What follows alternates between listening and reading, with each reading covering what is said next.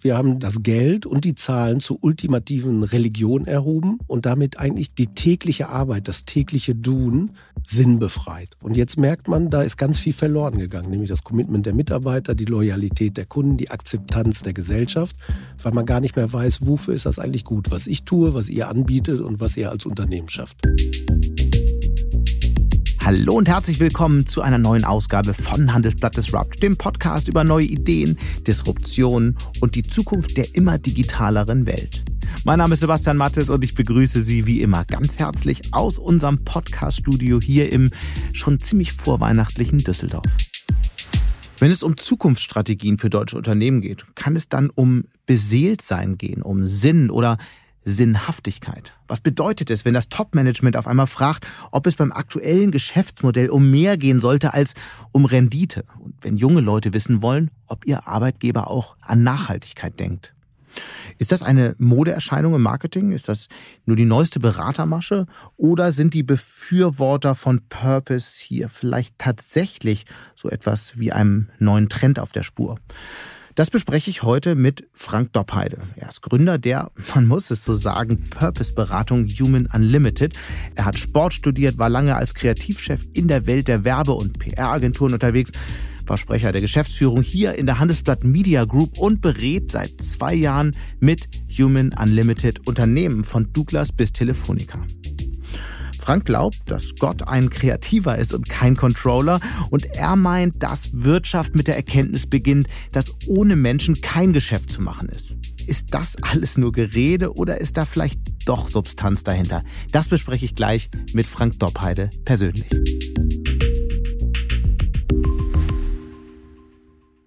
Und damit begrüßen wir jetzt Frank Doppheide, der vor mir hier im Studio steht. Hallo Frank. Hallo Mr. Purpose.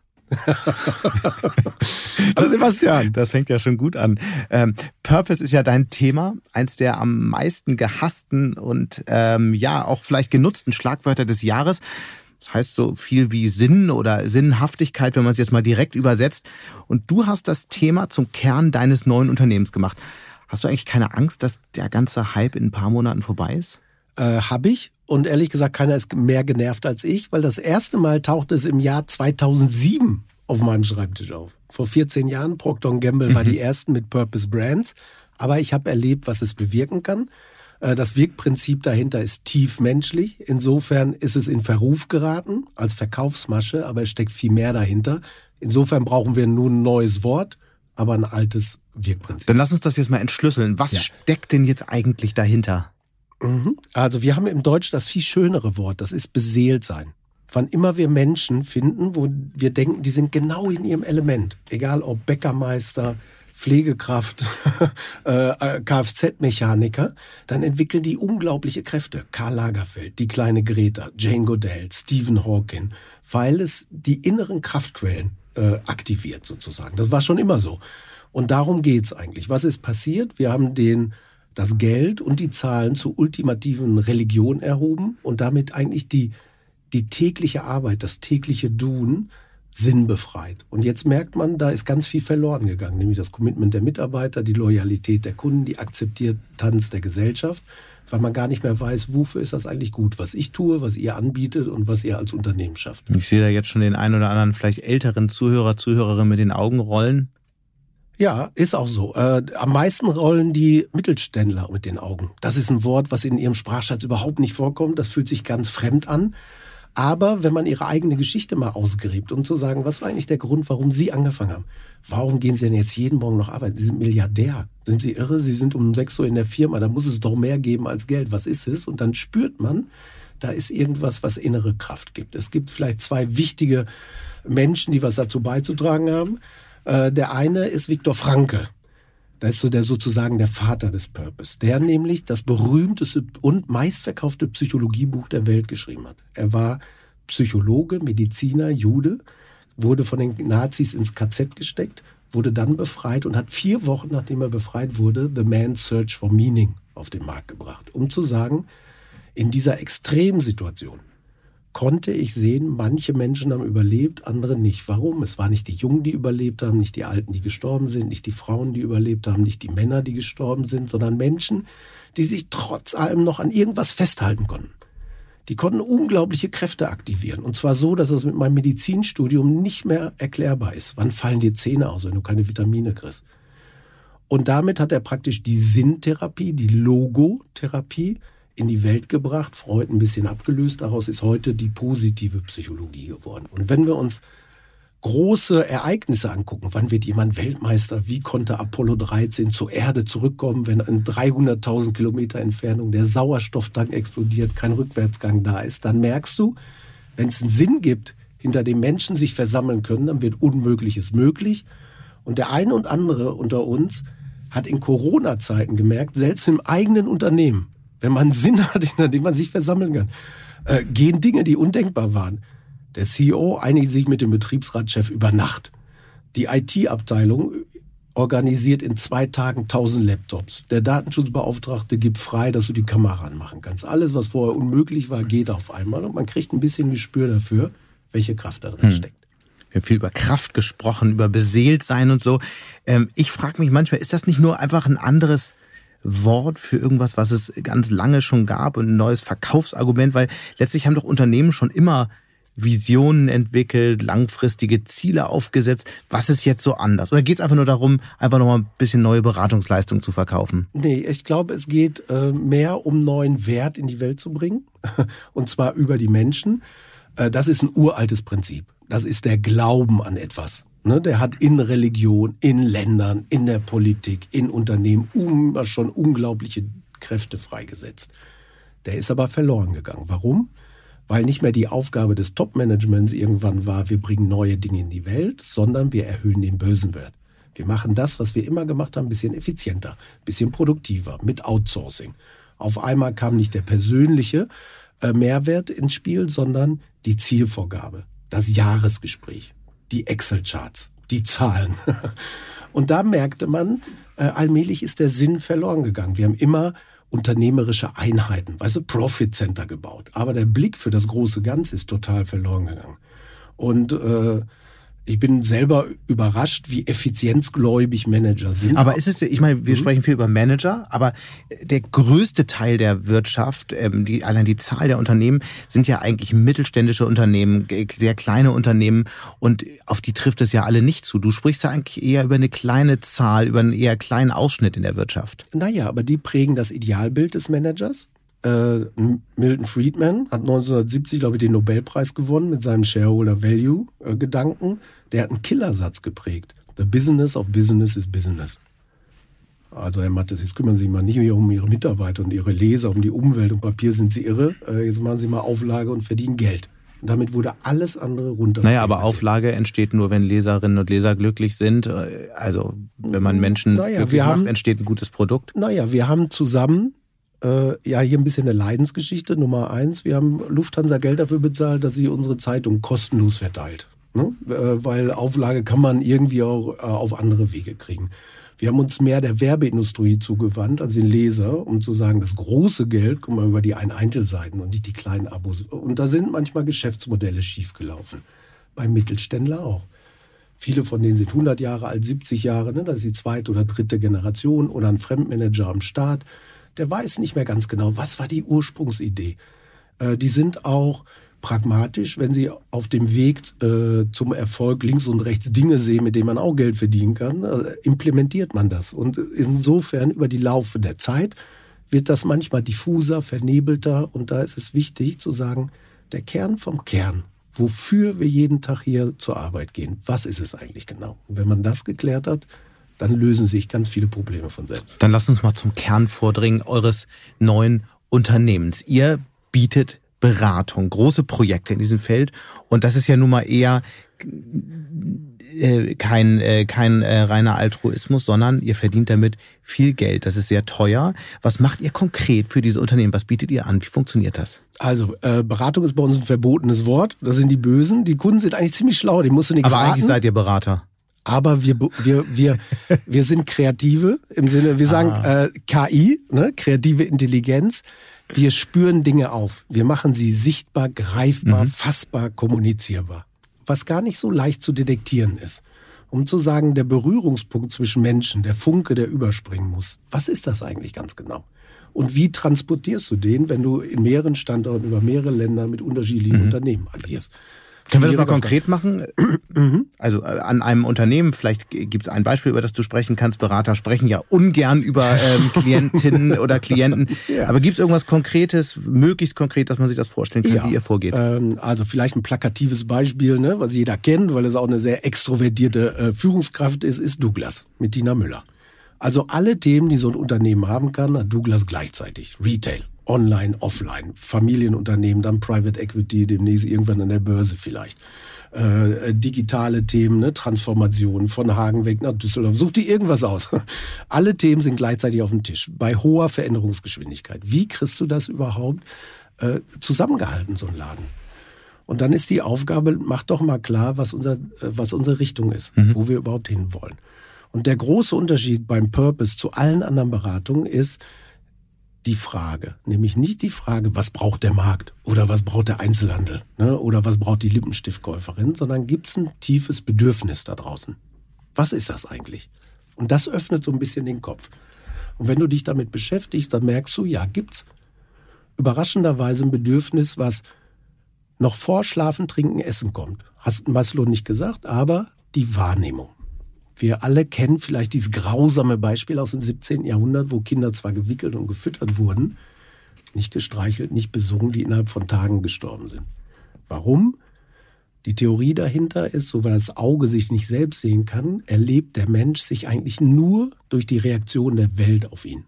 Wenn dich keiner anguckt, wenn keiner zurücklächelt, wenn du nichts verändern kannst, dann ist das Gefühl, als gäbe dich gar nicht. An Ansehen gewinnen oder an Ansehen verlieren. Und jetzt stell dir vor, ganz viele Probleme, die wir da draußen haben, sind möglicherweise Wahrnehmungsprobleme. Trump-Wähler, can you hear us now? Die Likes und so, diese Sehnsucht, das zu stillen. Menschen haben verlernt, sich in die Augen zu gucken. Junge Mütter gucken beim Stillen aufs Handy. Und da merkst du, pass auf, vielleicht ist das euer Thema. Ihr habt 40 Millionen Kundinnen. Ihr habt 20.000 Menschen, die andere beraten, sehen, wahrnehmen, zu sagen, wir helfen euch, euch zu entwickeln.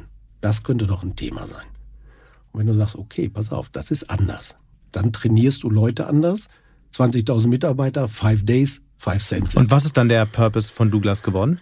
Also der Purpose von Douglas ist, äh, wir öffnen die Augen der Welt für die Einzigartig, die Schönheit der Einzigartigkeit. Wir bringen sie zum Blühen und machen das Leben selbst schöner, nicht das Gesicht.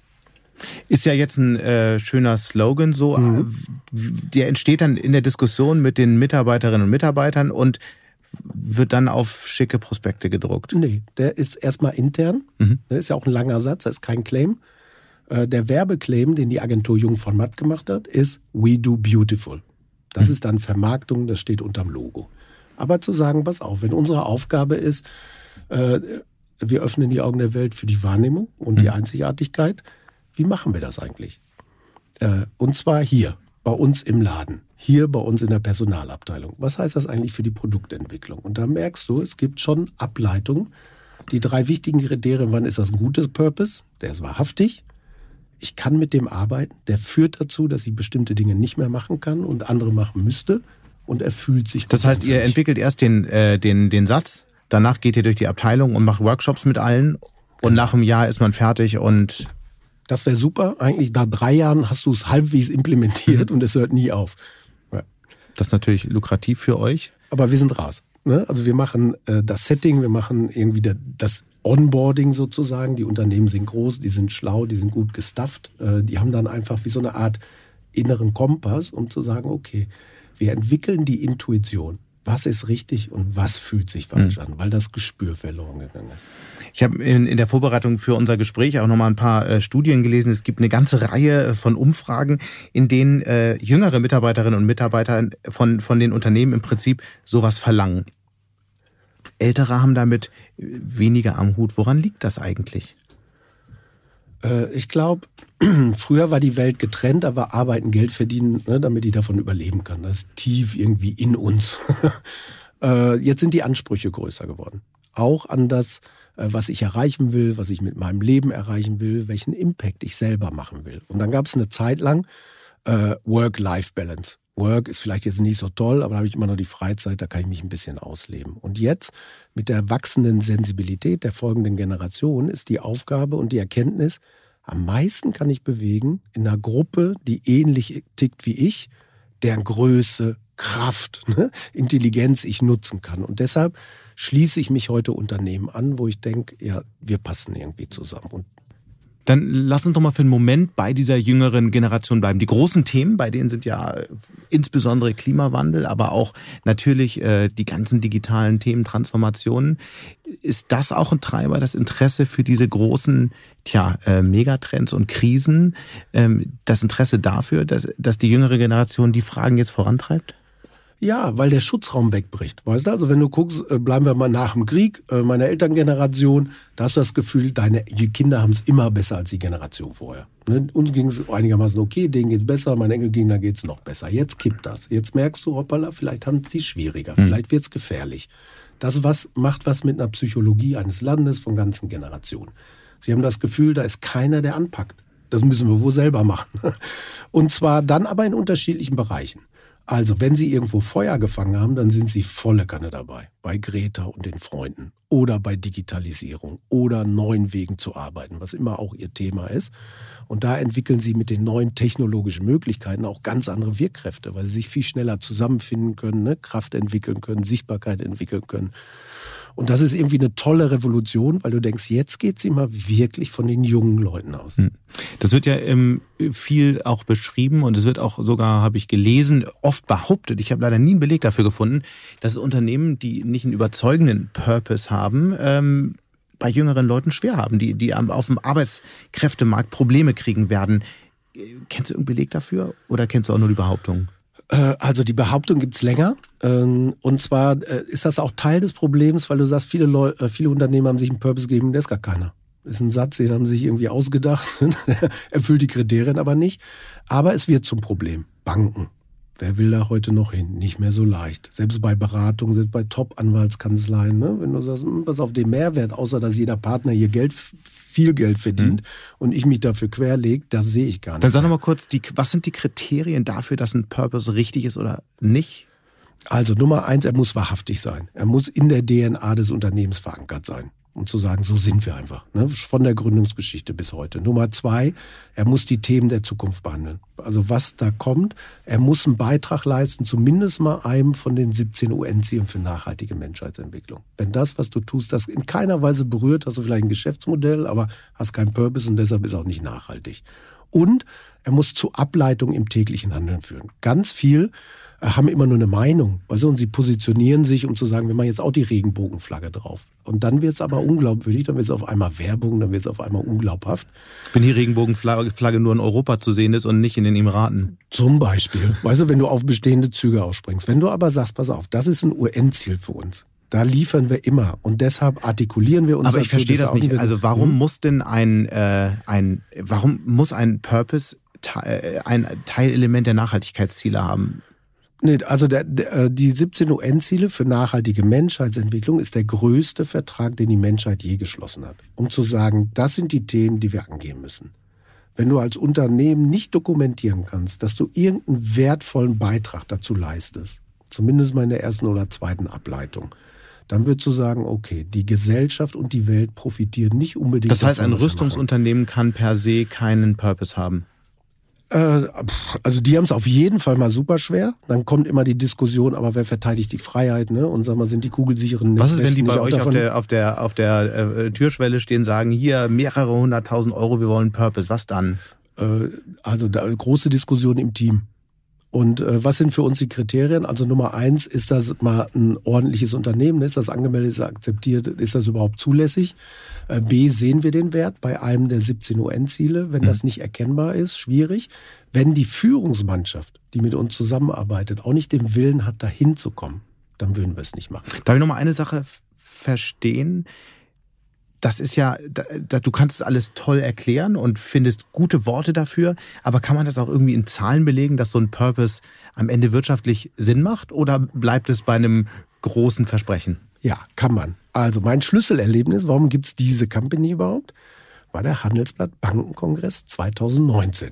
Keynote Speaker habt ihr ja selber sensationell organisiert, Larry Fink, der CEO und Chairman von BlackRock, dem größten Investor der Welt. 8000 Milliarden Dollar habe ich damals von euch gelernt. Der hat am Vorabend alle DAX 30, waren es da noch, Chefs eingeladen. Und Larry Fink, größter Investmentbanker der Welt, Ami, keine einzige esoterische Körperzelle in sich, hat eine Stunde lang über Purpose geredet. Und dann hat er Joe Käse auf die Bühne geschickt. Warum? Larry Fink hat zwei Argumente. Nummer eins, ich sehe, die sind performance-stärker. Ich bin in 600 großen Unternehmen investiert. Nummer zwei, Risikoschutz. Das große Risiko für mich ist nicht China, ist auch nicht die Digitalisierung, sondern die gesellschaftliche Akzeptanz. License to operate. Wenn wir mein Geld, das Geld in Facebook-Aktien gesteckt hätten und die kommen jetzt vor Gericht, Gericht, Gericht und irgendwann zieht die Gesellschaft den Stecker, ist der Wert des Unternehmens über Nacht die Hälfte. Und das können wir nicht mehr managen. Nehmt euch dieses Thema, alle DAX-CEOs, das kommt in die Wiedervorlagemappe. Das ist äh, ein Wertbeitrag, der nachhaltig ein Geschäftsmodell sieht. Also das ist auf jeden Fall eine super Anekdote, aber so richtig eine Zahl, die belegt, ja. dass Purpose doch, unterschiedlich doch, doch, doch, wirtschaftlich ist es nicht. Äh, da gibt es jede Menge. Und mhm. zwar von unterschiedlichen Studien. Die, die ich am besten kenne, war die, die wir mit Kienbaum letztes Jahr gemacht haben. 1300 Menschen befragt. Habt ihr einen Purpose im Unternehmen, habt ihr nicht? Äh, hat das eigentlich einen Unterschied gemacht? Ist eure Unternehmensperformance besser geworden? Die eigene Mitarbeiterzufriedenheit, Kunden und so weiter? Und egal in welchem Bereich du guckst, Sebastian, mhm. hast du gemerkt, es gibt einen Affenlift. Die Zahl, auf die man sich bei Performance einigt, wenn man sich alle Studien anguckt, ist ungefähr zwischen 25 bis 35 Prozent. Aber das Vertrauen in die Führung, äh, die Kundenbindung, die Mitarbeiterbindung, ne? selbst Innovation ist interessant, weil du nicht mehr im Detail optimierst am Bestehenden, sondern sagst, pass auf, wenn wir jetzt gar nicht nur Lippenstifte produzieren, sondern das Thema, wir öffnen die Augen der Welt für die Einzigartigkeit haben. Was würde dann noch gehen? Vielleicht Beauty, Kosmetik, let's see. Weißt du, also, und auch vielleicht Fashion, let's see. Ähm, dann würdest du sagen, auf einmal wird das Geschäftsfeld größer und andere Dinge werden möglich. Ich würde gerne mal das äh, Feld erweitern um Politik. Ja. Nicht nur, weil wir jetzt eine neue Bundesregierung haben seit neuestem, sondern auch, weil ich mich mit einer Frage schon länger beschäftige, beziehungsweise mit einem großen Fehler, den aus meiner Sicht die äh, späte Regierung Merkel gemacht hat. Oder beziehungsweise fast äh, Angela Merkel fast in ihrer gesamten Regierungszeit. Es ist ihr nicht, aus meiner Sicht nicht gelungen, eine Idee für die Zukunft Deutschlands zu entwickeln. Und das Ergebnis war, dass sie sensationell darin war, die Krisen, die akut angefallen waren, in irgendeiner Form zu managen oder nicht nur zu managen, sondern auch äh, in vielen Fällen zu lösen. Was aber nicht gelungen ist, ist es eine Idee davon zu entwickeln, wie sieht ein Land wie Deutschland im großen ähm, Verbund Europa in 10, 15 Jahren aus. Und es gibt andere Länder, denen das besser gelingt. China zum Beispiel. Nun wollen wir nicht mit China tauschen, das ist völlig klar. Aber durch so ein Zukunftsbild entstehen eben auch Überlegungen, in welchen Feldern wollen wir stärker sein, was wollen wir eigentlich nicht so sehr tun. Wie sehr ist das eigentlich aus deiner Sicht Aufgabe von Regierungen und wie sehr nicht? Also ist Aufgabe von jedem Menschen, der Menschen hinter sich versammeln muss und Kräfte bündeln muss und Zusammenhalt schaffen muss. Das Tolle ist, wenn du sagst, wir gucken auf das menschliche Vermögen, das innere Vermögen eines Unternehmens oder Landes, dann ist das Ideenreichtum, Kampfgeist, Durchhaltewillen, Empathie, weißt du, all diese Dinge, die wir im Augenblick gut brauchen können. Die kannst du aber nicht aktivieren, wenn keiner weiß, wofür. Äh, ganz oft kommt hinzu, wenn ich gar keinen kenne, wer bist du denn jetzt? Wieso soll ich dir zuhören? Auch in Politik und Unternehmen zum Beispiel. Und der dritte Punkt hast du auch angesprochen, wenn ich überhaupt keine Vorstellung davon habe, was kommt dann dabei raus? Und wir da erleben wir zwei Dinge. Nummer eins, die Realität hat das Vorstellungsvermögen der Menschen überholt. Bis jetzt war es immer so in der Geschichte der Menschheit, wir konnten uns was ausdenken, Jules Verne, wir gehen irgendwann mal zum Mond, irgendwann sind wir technologisch so weit, schaffen das. Und dann kam Trump und es konnte keine Fernsehserie mehr überlegen, was da ist. Sensationell. Das andere war, es kam Blockchain, es kam Quantencomputing, weißt du, es kamen viele Dinge, wo ich sage, die sind schon im Einsatz. Ich, aber ich kann es mir gar nicht mehr ausdenken, wie das aussieht. Und insofern müsste man das Vorstellungsvermögen des Menschen upgraden. Warum? Äh, physikalisches Naturgesetz. Äh, der zweite Hauptsatz der Thermodynamik. Komplexe Systeme haben Energieschutzmechanismus eingebaut. Wann immer ich nichts machen muss, mache ich nicht, damit ich Energie spare und wir nicht auseinanderfallen. Äh, mein Gehirn, die Handelsblattgruppe, eine große politische Parteien oder Länder. Der einzige Weg, komplexe Systeme dahin zu kriegen, dass sie in die Energieschuld gehen, ist die Begehrlichkeit dann hinterher, bin ich auf einem viel höheren Niveau. Oder eine Krise. Oder eine dramatische Krise. Äh, das geht nicht so oft natürlich. Weil dann der Burnout kommt. Weil dann eine totale Burnout kommt, mhm. ja, genau. Das war jetzt aber sehr abstrakt. Was heißt das jetzt? Also wir brauchen unbe unbedingt äh, eine Antwort darauf, äh, wofür will Deutschland in der Welt eigentlich stehen? Und eigentlich fast schöner noch, wofür will Europa in der Welt stehen? Und weil es wahrscheinlich sogar mit Europa leichter zu erklären ist. Da gibt es die Chinesen und da gibt es die Amis. Die sind so, wie die sind, mit allen Klischees, vielleicht auch wahrhaftig. Da ist aber noch eine Lücke wo du sagst, wir sind anders und wir glauben, es wäre für die Welt gut. Und mach mal einen Vorschlag, mehr was, was könnte das sein? also ich bin politisch nicht trainiert, aber äh, alle Instinkte sagen ja, pass auf, äh, am Ende haben wir Demokratie, wir haben die Diskussion, wir haben die Kultur, wir haben die Unterschiedlichkeit, die Diversität. Weißt du, wir haben dann irgendwie äh, Menschlichkeit. Also da gibt's ganz viel, wo du sagst, das ist jetzt äh, noch nicht anfassbar, finde ich auch. Aber in der Welt von morgen könnte mhm. das ein wirklicher Mehrwert sein.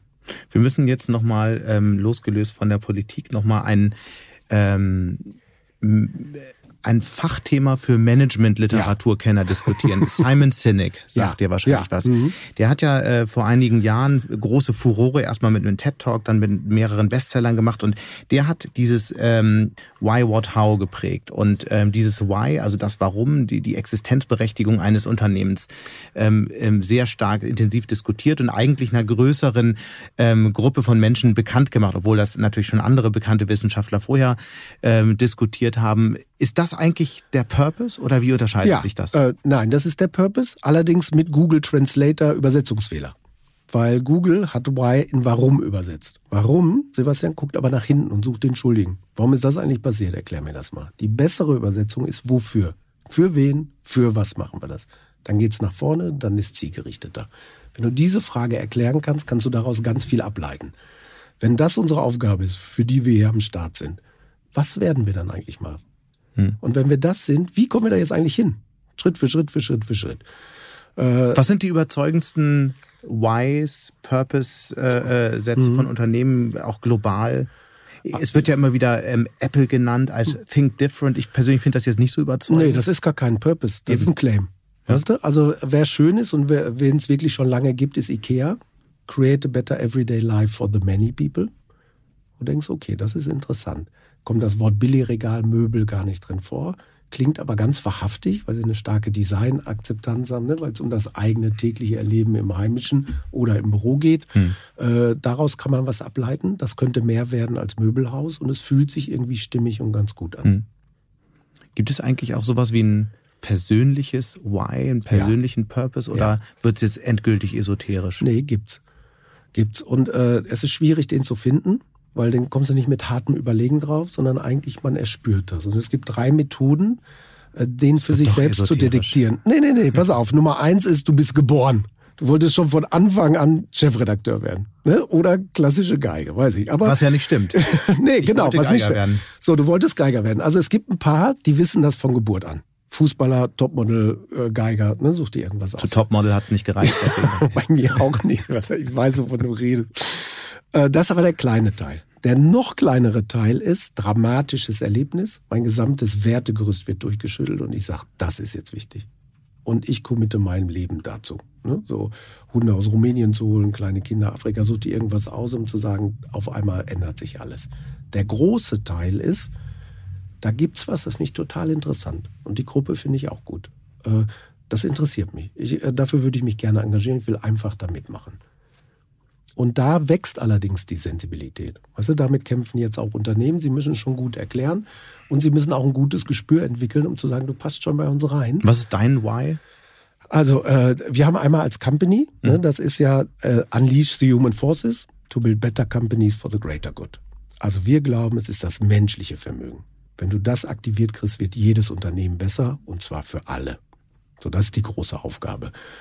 Und mein persönliches Thema ist, ähm, ich habe große Freude daran, irgendwie Menschen zu sehen und ihnen helfen, sich zu entwickeln. Hm. Ne, wenn die über sich hinaus und über mich hinaus wachsen, dann gibt es im Laufe eines langen Berufslebens ja schon ein paar, äh, dann finde ich, ist das total erfüllend. Du hast dich ja in deinem ähm, vergangenen Berufsleben auch mit ähm, Persönlichkeitsmarken beschäftigt. Ähm, und da habe ich mir auch in der Vorbereitung überlegt, inwieweit ist eigentlich, inwieweit ist dieser Purpose, den wir jetzt lange diskutiert haben, der persönliche, auch ein Teil dieser Persönlichkeitsmarke Persönlichkeitsmarken waren ja vor ein paar Jahren groß in der Diskussion. Jetzt, jetzt ist eher Purpose die Mode. Passt das zusammen? Ja, passt. Also, ähm, und zwar zunehmend.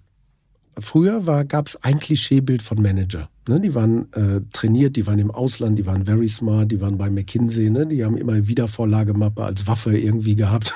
die saßen immer am Eckbüro, haben rahmengenähte Schuhe und äh, irgendwie Monogrammhemden getragen. Alle sahen gleich aus, wie Klaus Klebers jüngere Brüder.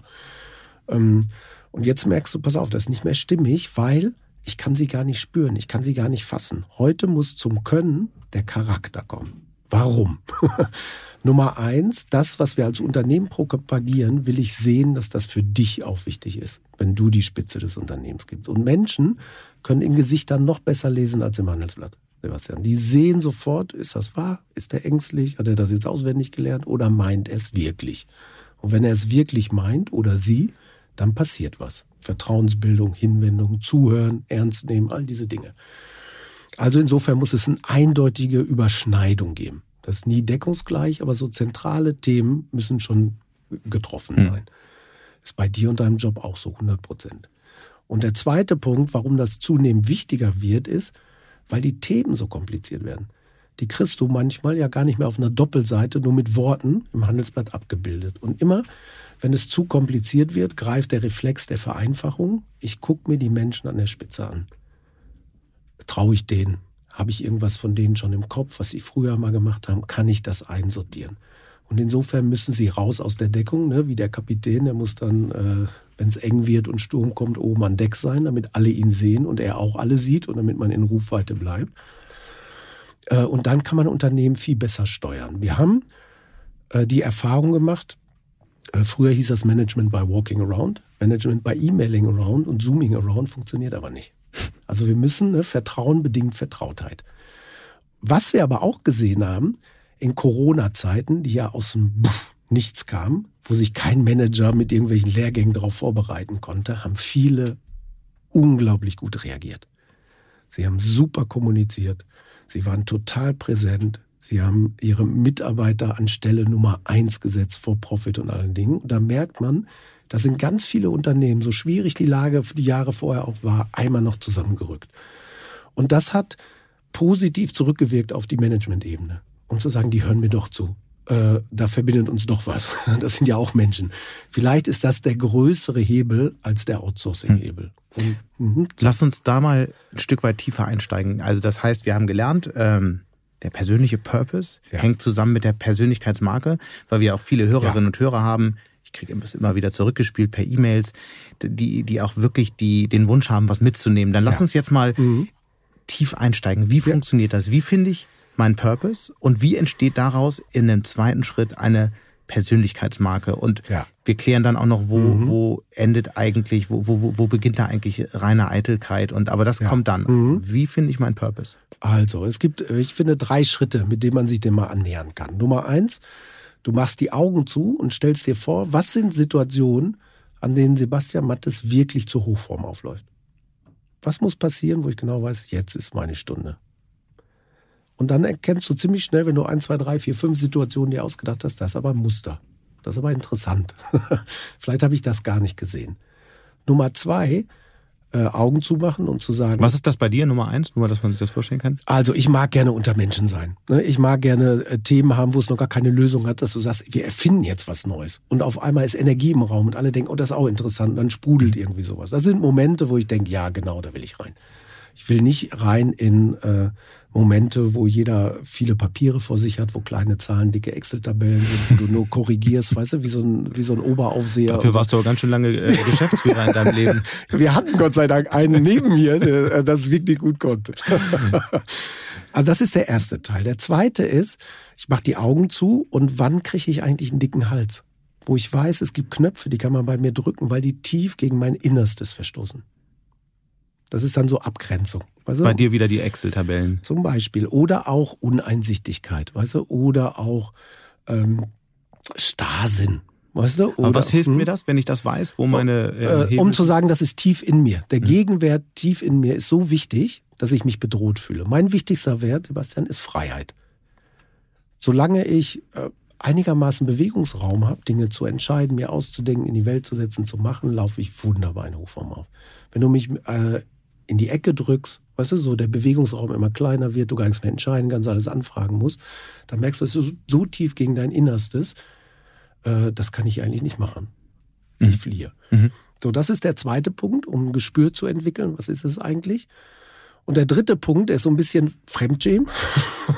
Du fragst vielleicht nur zehn Menschen, die dich kennen und nicht unbedingt wirklich gut kennen. Natürlich auch, ne? deine Frau bietet sich an, äh, wenn du ein Geschwisterpaar hast, bietet sich das auch an, aber auch Freunde mal früher aus der Schule, aber hier vielleicht auch Leute, die jetzt nur mal kurz mit dir zusammengearbeitet haben und zu sagen, pass auf, peinlicher Auftrag von Frank Doppelde, äh, schreib mir mal, was du bei mir am aller, allerbesten findest.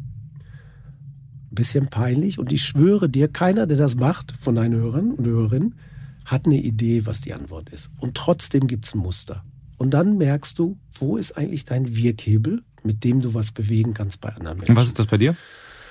Äh, ich kann wirklich Energie bringen, ich kann Leute mitnehmen, ne? so, ich kann äh, neue Gedanken in so einen Raum pflanzen, äh, äh ich kann äh, Positivität verbreiten, mhm. ne? so, ich kann ausgleichen, ich kann mit vielen Leuten irgendwie umgehen, so, das ist es irgendwie im Großen und Ganzen.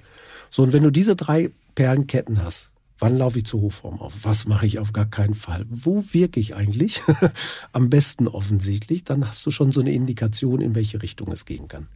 Und vielleicht, das ist ein interessantes Learning für junge Leute, äh, die tun sich schwer mit, was will ich später mal machen? Äh, und da meinen damit einen Beruf. Rechtsanwalt, Journalist, Sportlehrer. Mm, mm, mm. Viel interessanter ist zu sagen, was möchte ich tun? Also was macht mir Freude? Weil dann bist du ein bisschen Kategorie, weißt du, und Job unabhängig und zu sagen, wenn ich dieses Thema in der Branche machen kann, wunderbar. Hm. Dann haben wir den Purpose. Wir waren bei den, äh, auf dem Weg zu den äh, Personenmarken. Ja. Was ist das am Ende, eine Personenmarke? Ich habe ich hab verstanden, eine Person, der man traut und so weiter. Das war aber jetzt verhältnismäßig wolkig ja. noch beschrieben. Ja. Was mhm. ist das am Ende? Also eine Personenmarke äh, funktioniert nach demselben Wirkmechanismus wie jede Marke. Das ist immer eine Formel aus drei Dingen. Nummer eins, die Qualität, das Können. Egal in welchem Job ich bin, das muss ich erstmal richtig gut können. Und mhm. andere müssen auch sagen, der kann es auch wirklich gut. Akzeptierte Kompetenz.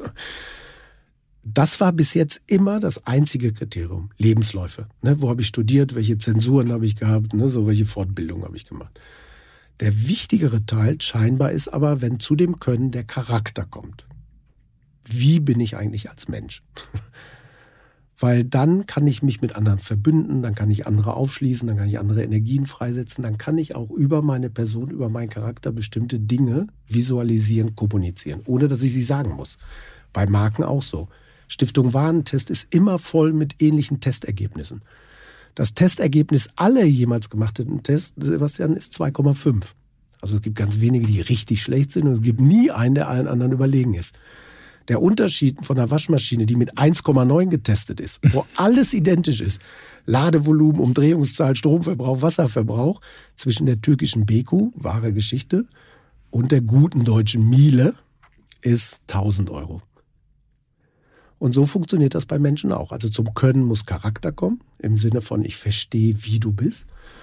Und der letzte Treiber ist Kontinuität ich kann dich einschätzen. Ich kann die Augen zumachen, verbinde was mit dir. Ich weiß, wie du aussiehst, äh, wie du redest. Ich weiß, worüber du dich ärgerst, worüber du dich freust. Und das macht dann alles viel wirkungsvoller, weil schneller, detektierbarer, vertrauenswürdiger. Ne? Und diese beiden Facetten müssen unbedingt beim Management der Zukunft mit dazu kommen. Vielleicht der ein oder andere versucht jetzt gerade mit so einem Bleistift so die wichtigsten Punkte mitzuschreiben und stellt sich die Frage, okay, aber wie funktioniert das jetzt bei mir persönlich eigentlich? Also wie geht man da vor? Ja. Also Nummer eins, äh, Qualität ist am leichtesten. Ne? Ich gucke, äh, wie war mein Abi-Stunde, hat jeder vorbereitet ne? in seiner Ablage und auf LinkedIn gestellt. Charakter war ein bisschen, ich frage mal die Freunde, ich guck mal, ne, wann komme ich in Wut, äh, ich guck mal, äh, wann werde ich eigentlich eingesetzt im Unternehmen, wenn die einen Ausgleichenden brauchen, wenn die mhm. den Knüppel aus dem Sack brauchen, was auch immer. Ne? Gibt ja unterschiedliche Charaktere. Und die Frage, äh, ein bisschen peinlich, ist Kontinuität, ist zu sagen, woran erkennen mich eigentlich die Leute? Und jetzt bleiben wir mal bei den DAX 40 Leuten. Eine Frau, 39 Jungs. Selbst für uns, und keiner ist trainierter als du, nicht so leicht zu sagen, ich mach mal die Augen zu, der Fresenio-Chef. Wie genau sieht der eigentlich aus? Weißt du, weil am Ende sind sie sich zu ähnlich. Hm. Sind alle Jungs äh, Ende 40, Anfang 50, sind alle schlank, machen alle Marathon. Ungeduld ist ihre einzige große Schwäche. Äh, alle sind glatt rasiert, weißt du so? Wo du sagst, okay, das ist irgendwie möglicherweise auch ein Nachteil. Und das öffnet sich aber gerade. Äh, Kaspar Rohrstedt dreht neuerdings auch Jogginganzüge ne? und Sneaker. Äh, hilft der Marke Adidas mal enorm, dass er anders aussieht als bei Henkel. Und äh, dieser Mechanismus kommt zunehmend. Den habe ich verstanden, aber wie transportiere ich den jetzt eigentlich? Mache ich jetzt emotionale Posts bei LinkedIn, die dann alle nerven? Oder mache ich es wie dies, der dann irgendwie surfen geht? Ja. Äh, ja. vom VW-Werk. Mhm. Also mhm. was ist da, was ist ja. da eine Strategie, ein Weg, ja. Den, den ihr auch vielleicht in der Vergangenheit äh, gegangen seid? Also das eine ist, äh, und jetzt bleiben wir bei, ne, bei Managerinnen und Manager, da bist du ja ein Markenartikel deines Unternehmens und du guckst, was ist eigentlich die Kommunikationsaufgabe des Unternehmens. Also vielleicht sind wir zu angestaubt als Verlagshaus, vielleicht müssen wir innovativer, moderner, zeitgemäßer werden. Wäre eine Aufgabe. Die hat die klassische Kommunikation, das Marketing, aber du eben auch als oberster Markenartikel dieses Hauses. Und dann würdest du sagen, wie kann ich das eigentlich transportieren? Glaubwürdig. Also, ne, dass ich jetzt irgendwie Jogginghose und Sneaker anziehe, glaubt man dem Chefredakteur nicht so richtig, zumindest in der Handelsblattwelt nicht. Äh, aber welche Möglichkeiten habe ich noch? Technologie. Ich nehme mich den neuen Themen an. Ich öffne mich neuen Führungsverhalten. Ich brauche mal eindeutig mehr Frauen in dieser Welt. Weißt du? Also in so der Art und Weise, wie du kommunizierst, welche Tonalität du hast, dass du einen Podcast aufsetzt. Also diese Formate ist ganz authentisch, aber typisch und wirksam für die Marke Handelsblatt in der Person Sebastian Mattes. Hm. Und das muss jeder für sich selbst detektieren. Manchmal ist es gut zu sagen, ich bin genauso wie unser Unternehmen. Total deckungsgleich. Stabilität, Ruhe, Kontinuität. Manchmal ist, wir sind zu rational, wir sind Techies und jetzt kommt Emotionalität und Menschlichkeit da rein. Weißt du? Oder manchmal ist verstaubt und jetzt kommt auf einmal Frische da rein. Und das hängt dann aber wirklich in welcher Person ist das. Das Interessante wäre, das mitzudenken, wenn man Posten besetzt. Weil ich weiß nicht, drei, sechs, neun Monate dauert manchmal dicke CEO-Posten zu besetzen. Das Finale äh, ist ziemlich deckungsgleich der drei. Wie entscheidest du? Und wenn du sagst, lass uns den Charakter und die mögliche Erzählung mal mitbedenken, die die eine Person tragen könnte oder die andere, wäre das möglicherweise Mehrwert. Lass uns nochmal in die Vergangenheit gehen, wo ihr wirklich operativ auch mit ähm, CEOs mhm. daran gearbeitet habt. Lass uns vorstellen, da kommt jetzt einer, wahrscheinlich willst du kein Beispiel nennen, wenn du eins nennen möchtest, dann tu es gerne. Aber mhm. jedenfalls kommst du euch ins Büro, sagst du, okay, ich habe verstanden, ähm, mich kennt keiner, ich sehe aus wie alle anderen. What's next? Wir haben äh, über Purpose gesprochen, okay, ja. jetzt? Jetzt gehen wir raus damit. Also, pass auf, ich sage keinen Namen, aber trotzdem eine wahre Geschichte. Also, äh, MDAX-Unternehmen, großes, altes Industrieunternehmen. Äh, die erste Frau kommt in den Vorstand. Äh, seit, seit immer, seit Bestehung des Unternehmens. Äh, wie sieht das aus? Äh, pass auf, hier kriegen alle schwarze äh, Audi A8 in der L-Version. Ah, ich hätte aber lieber dunkelbraun Metallic, finde ich schöner. Ja, against corporate rules. Hat sie durchgesetzt. Und bevor sie angefangen hat, mit diesem Mini-Detail, war das in der, weiß nicht, 120.000 Mitarbeiter-Company durch und hat eine große kommunikative Kraft gehabt, um zu sagen, die ist ein bisschen anders als die anderen Jungs. Offensichtlich achtet die auf die Details und Design und Schönheit ist ihr vielleicht auch wichtig, weißt du? Äh, das muss aber in den Menschen liegen. Und äh, du kannst es eben nicht mit Standardpost, du kannst auch nicht aussortieren und so weiter machen. Aber der Vorteil ist, Menschen ähm, können sich von einer Sekunde auf die andere ändern.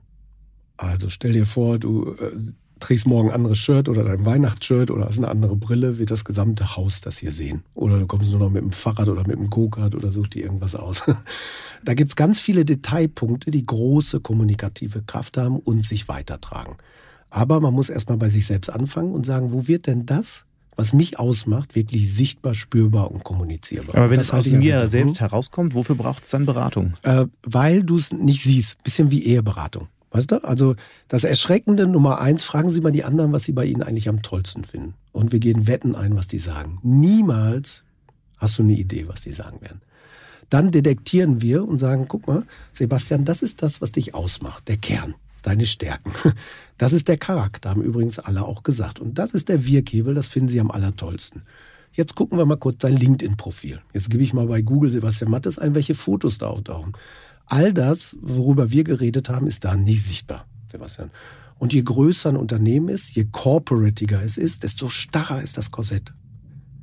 Weißt du, desto mehr gleitest du einfach in ein bestehendes System rein, um zu sagen, alle sind austauschbar, die Gefahr scheinbar ist viel kleiner, wenn ich jetzt wieder rausgespült werde, ist aber nicht so. Der Wirkhebel ist viel kleiner und das Risiko viel größer, dass nichts passiert viele, äh, insbesondere in der deutschen Wirtschaft, ähm, gab es ja lange Zeit, gerade im Top-Management, ein großes Fremdel mit Social Media. In Zeiten von LinkedIn ändert sich das ein Stück weit, ein bisschen. Aber ohne geht's dann ja gar nicht, oder? Ohne geht's nicht. Warum ist das gut? Und das, also man darf es nicht mit der Gießkanne machen, ist ja mal klar, um zu sagen, welche Zielgruppe kann ich bespielen? Zielgruppe Nummer eins für einen CEO ist immer die eigenen Mitarbeiter. Weil die zu erreichen, wenn du mal 600.000 Stück hast, wäre dies nicht so leicht. Das ist so. Äh, aber wie erreiche ich die? Vielleicht über Social Media, vielleicht gibt es einen eigenen Kanal, I don't know. Aber das ist das Wichtigste. Nummer eins. Äh, Nummer zwei, die Kunden und die Gesellschaft, Akzeptanz. Und dann könnte man sagen, zu welchen Themen äußere ich mich überhaupt? Das ist nicht mein Thema. Äh, Herr Grossmann, kann sich an den noch erinnern? RWE-Chef, ne? zwei Meter groß, 140 Kilo schwer, äh, fuhr dicke Autos, hatte eine äh, große Eisenhütte. Da ist das Thema Nachhaltigkeit nicht kommunizierbar, glaubwürdig. Selbst wenn er es in sich meint, aber alles in ihm demonstriert, ich bin das nicht. da würde man sagen, suchen Sie sich jemand aus Ihrem Umkreis, stellen Sie sich direkt neben ihn, damit Sie zusammen auftauchen, aber das Thema muss diese Person übernehmen. Wann fängt eigentlich eine Überlegung darüber an? Ist das eine Sache, die Berufseinsteiger schon machen sollten? Die ja. wissen das vielleicht noch gar nicht, in welche Richtung es ja. gehen soll. Ja, äh, ich finde unbedingt. Warum? Weil das ein großer Mehrwert ist. Also wenn du Leute jetzt für die Redaktion einstellst oder fürs ganze Haus, weißt du, ist diese Facette, bringt die in sich irgendwas mit, ein riesen Mehrwert um zu sagen, die sind einfach frischer, die sind anders, die reden anders, ne? oder sind anders sozialisiert worden oder was auch immer. Oder, oder sie bringen so eine Community mit. Oder sie bringen eine eigene Community. Das ist halt speziell für Medien. Also für ja, uns ist das natürlich sehr interessant. Total. Ich habe nie verstanden, warum, warum so viele jüngere Journalistinnen und Journalisten ähm, so vorsichtig bei Social Media sind. Total. Da kann man wahnsinnig viel ausprobieren, Ideen testen. Total. Total. Also, war, äh, pass auf, einmal diese Frage noch. Äh, Riesen-Community ist ein Riesen-Asset. Im Sport siehst du das. Das erste Mal richtig bewusst geworden ist es mir, David Beckham ist, glaube ich, zu Real gegangen. 40 Millionen Euro oder was damals. Was für ein Wert, absurd. Ja, aber in Woche 1 hatten sie 50 Millionen Trikots verkauft. Also im Wert von 50 Millionen.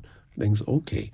Und so ist es eben auch. Der Mehrwert durch Audience, durch Trust, ne, durch Kommunikation, durch Glaubwürdigkeit, den kaufst du mit ein. Und in zukünftigen Generationen, gerade von Journalisten und Medien, äh, äh, Professionellen, wird das ein Asset sein, was man sich auch bezahlen lässt. Der zweite Punkt ist, da ist nichts zwischen dir und deiner Community. Ja, klar. Das ist natürlich eine schlechte Nachricht für uns Medien, weil, weil die ähm, natürlich CEOs nicht mehr zu uns gehen müssen unbedingt, wenn sie was verbreiten wollen, wenn sie direkt mit den Menschen reden wollen. Aber aus Sicht der, der Unternehmer, der Führungskräfte, ich begreife es nicht, warum immer noch so viele so vorsichtig sind. Äh, weil es noch keinen wirklichen Erfolgscase gibt. Weißt du, also Deutschland darf man nicht unterschätzen. Das stimmt doch nicht. Es gibt doch weltweit zahlreiche Ja, weltweit. Beispiele. weltweit. Ja, okay. Weltweit ja. Äh, Deutschland, I don't know. Äh, Deutschland hat äh, aber ein traumatisches Erlebnis. Herbert Dies ist schon erfolgreich bei Social Media mit allen Shitstorms, die, ja, die es ja, gegeben ja. hat. Aber ja, und Joe Keser, dass der sich getraut hat, weißt du, ich finde, das war auch mutig. Aber pass auf, das traumatische Erlebnis der Management-Riege in Deutschland ist Rolf E. Breuer. Ehemaliger deutscher Bankchef. Auf so einem Nischensender Bloomberg, ein Satz mit, weiß ich nicht, 36 Worten hat ihn, weiß ich nicht, 4 Millionen gekostet, die Deutsche Bank 960 Millionen, äh, wo du denkst, hoppala. Und die Gefahr, äh, er hat sich so tief eingebrannt, dass man sich wirklich davor scheut. Hm. Und insofern braucht man ein paar mutige Vorreiter, die beweisen, es geht, es hat einen Mehrwert, das bricht langsam auf und irgendwann springen mehrere auf. Wie fing das eigentlich, wo, wo wir jetzt über Berufseinsteiger sprechen, wie fing das bei dir eigentlich an? Ich habe mal gehört, dass du einen nicht so tollen Job hattest am Anfang. nee. Also ich habe an der Sporthochschule Köln studiert, weil ich gedacht habe, was auf Sport ist das Einzige, was ich wirklich gut kann. Und ich mochte immer Menschen ne? und das Potenzial. Welcher Sport war das? Ich war ganz gut im Schwimmen und super, äh, ich war super in gar nichts. ehrlich gesagt. Was an der Sporthochschule Köln Vorteil ist. Ist nicht du, aufgefallen. Weil du alles gut kannst. Weißt du, und du musst eben Gymnastik und Tanz und Touren auch schaffen. Wenn du zwei Meter zehn großer Nationalspieler Basketball ist, kannst du daran scheitern. So, ich scheiterte an nichts, aber ich war auch nirgendwo der Held. Ich konnte irgendwie alles gut. Zwei Meter zehn bringst du auch nicht mit? Nee, zwei Meter zehn bringe ich auch nicht mit. So, und mein erster Job war damals, die kamen die Fitnessstudios, schossen wie Pilze aus dem Boden und es kam Computertechnologie und die Fitnesstests. Ne, waren auf einmal angesagt. Und ich habe gesagt, mein Studium habe ich in Fitnessstudios verdient, ist ja mal klar. Äh, da stütze ich mich jetzt drauf. Einer der Mitglieder dieses Fitnessstudios war ein äh, Computerunternehmer, der hat gesagt, pass auf, wir programmieren, das machen wir bei mir. Da war so viel Lug und Betrug und Unehrlichkeit im Raum. Also wirklich auf eine undankbare, grausame, schmerzhafte Art anderthalb Jahre meines Lebens, äh, bis ich dann mit fliegendem Fahren davongelaufen war. Was eine wirklich schwierige Erfahrung war. Gott sei Dank am Beginn meines Berufslebens, weil dann war ganz klar Dinge, die du nicht mehr machst, wie du das sofort detektieren kannst und du weißt zu schätzen, wenn du was hast, wo du sagst, da gehe ich wirklich gerne hin. Und dann hat ja eine lange Karriere in der Werbeindustrie angefangen. Ja, auch interessant. Wie fing das eigentlich an? Äh, an der Sporthochschule Köln äh, gab's die Lehr äh, es gab die Lehrerschwämme. Also Deutschland hatte viel zu viele Lehrer. Die, die ganz hinten in der Schlange waren, waren die Diplom-Sportlehrer, weil die ja nur ein Fach hatten. Also 6000 Leute in Köln, ein bisschen Opala, was machen wir eigentlich mit denen? Dann haben sie so Pseudo-Studiengänge angefangen. Journalistik, Marketing, Architektur, Rehabilitation. Ich war der erste Studiengang Sportjournalistik. Und da habe ich gedacht, äh, es gab aber RTL Sat 1 noch nicht, Podcast gab es noch nicht, sondern ich wäre gelandet bei, äh, bei Rheinischen Post und hätte Tuskarat gegen TSV Benrad geschrieben. Ich gesagt, auf keinen Fall. Da habe ich gedacht, ich werde Werbetexter und habe mich bei damals der größten deutschen Agentur beworben, Spieß und Ermisch, äh, weil die in der Rheinischen Post eine Anzeige hatten. Und äh, die haben mich dann tatsächlich nach, ich weiß gar nicht, wie viele Tests und so eingestellt, weil ich auch mikroskopisches Gehalt hatte, ist ja mal klar, aber dann war ich drin und dann merkte ich, oh, das ist aber meins. Ich kann mir Dinge ausdenken, ne? ich mag gerne kommunizieren, ich mag mich gerne in unterschiedliche Menschen, Lebenswelten reindenken. Und dann nahm auf einmal die Karriere einen ganz komischen, seltsamen Schönlauf. Hm. Lass uns kurz bevor wir noch, äh, bevor wir zum Ende kommen, nochmal einen Blick ins nächste Jahr werfen. Mhm. Es, ja ein, es liegt ein schwieriges Jahr hinter uns. Einerseits die Corona-Krise, die wir Anfang des Jahres noch überwunden glaubten, ist mit voller Wucht zurückgekehrt. Wirtschaftlich ist es sehr, sehr gut gelaufen in den allermeisten äh, Branchen. Jetzt ist die Unsicherheit zurück, äh, neue Varianten. Ähm, die große Frage, was kommt da jetzt für ein Jahr? Und du hast ja sehr intensiv auch Kontakt mit Unternehmen, blickst tief in Unternehmen rein und hörst auch, äh, vor was für Problemen die stehen. Was wird das aus Unternehmens-, aus Wirtschaftsperspektive für ein Jahr? Äh, ehrlich gesagt, sehr unterschiedlich von Branche zu Branche, wie ich das erlebe, Sebastian.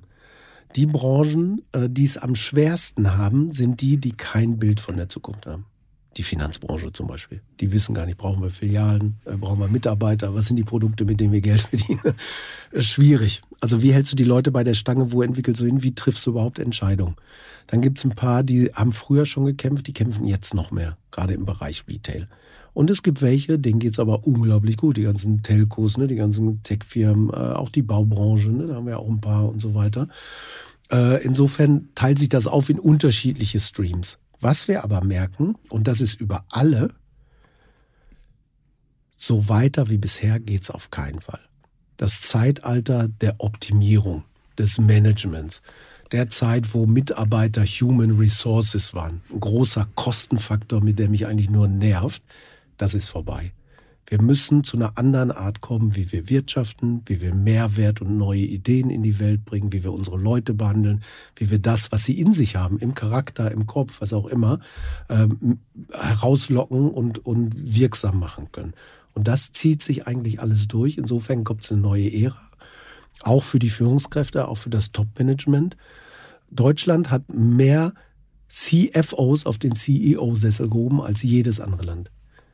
Und das wird in Zukunft nicht mehr so sein, sondern der Manager der Zukunft muss die Menschen lieben und die Zahlen verstehen. Ist ja schon klar. Aber in dieser Reihenfolge. Und die letzten Jahre war es eher umgekehrt. Das ist ein tolles Schlusswort, da kann nicht mehr viel nachkommen. Frank Doppheide, ganz herzlichen Dank bis hierhin. Wir hätten noch über dein Buch sprechen können. Das kommt in den Show Notes. Ich danke dir ganz herzlich für den Besuch hier, ja. für äh, die ganzen vielen Gedanken, die Diskussion. Und wir werden das bei Gelegenheit fortsetzen. Sebastian, vielen Dank. Es war sehr schön. Und damit sind wir auch schon wieder am Ende von Handelsblatt Disrupt. Wie immer freue ich mich über Kommentare in der Handelsblatt Disrupt LinkedIn-Gruppe oder senden Sie mir gerne auch jederzeit eine Mail. Die Details finden Sie wie immer in den Show Notes. Danke an dieser Stelle auch für die Unterstützung von Paul Dreger und Regina Körner und Migo Fecke von professionalpodcast.com, dem Dienstleister für Strategieberatung und Podcastproduktion. Bevor wir jetzt ganz zum Ende kommen, noch ein kleiner Hinweis. Wenn Sie möchten und grundsätzlich Interesse daran haben, immer auf dem Laufenden zu sein, jederzeit alle Artikel des Handelsblatts zu lesen, Zugriff auf alle Recherchen und Artikel im Archiv zu haben und natürlich auch alle Podcasts zu hören, dann habe ich heute ein Vorteilsangebot für Sie reserviert. Schauen Sie doch mal nach auf handelsblatt.com slash Mehrwirtschaft, also wie mehr Wirtschaft. Die Details finden Sie aber natürlich auch in den Show Notes. Wir melden uns dann nächste Woche Freitag wieder. Bis dahin wünsche ich Ihnen eine schöne Woche und interessante digitale, aber natürlich auch analoge Zeiten. Ihr Sebastian Mattes.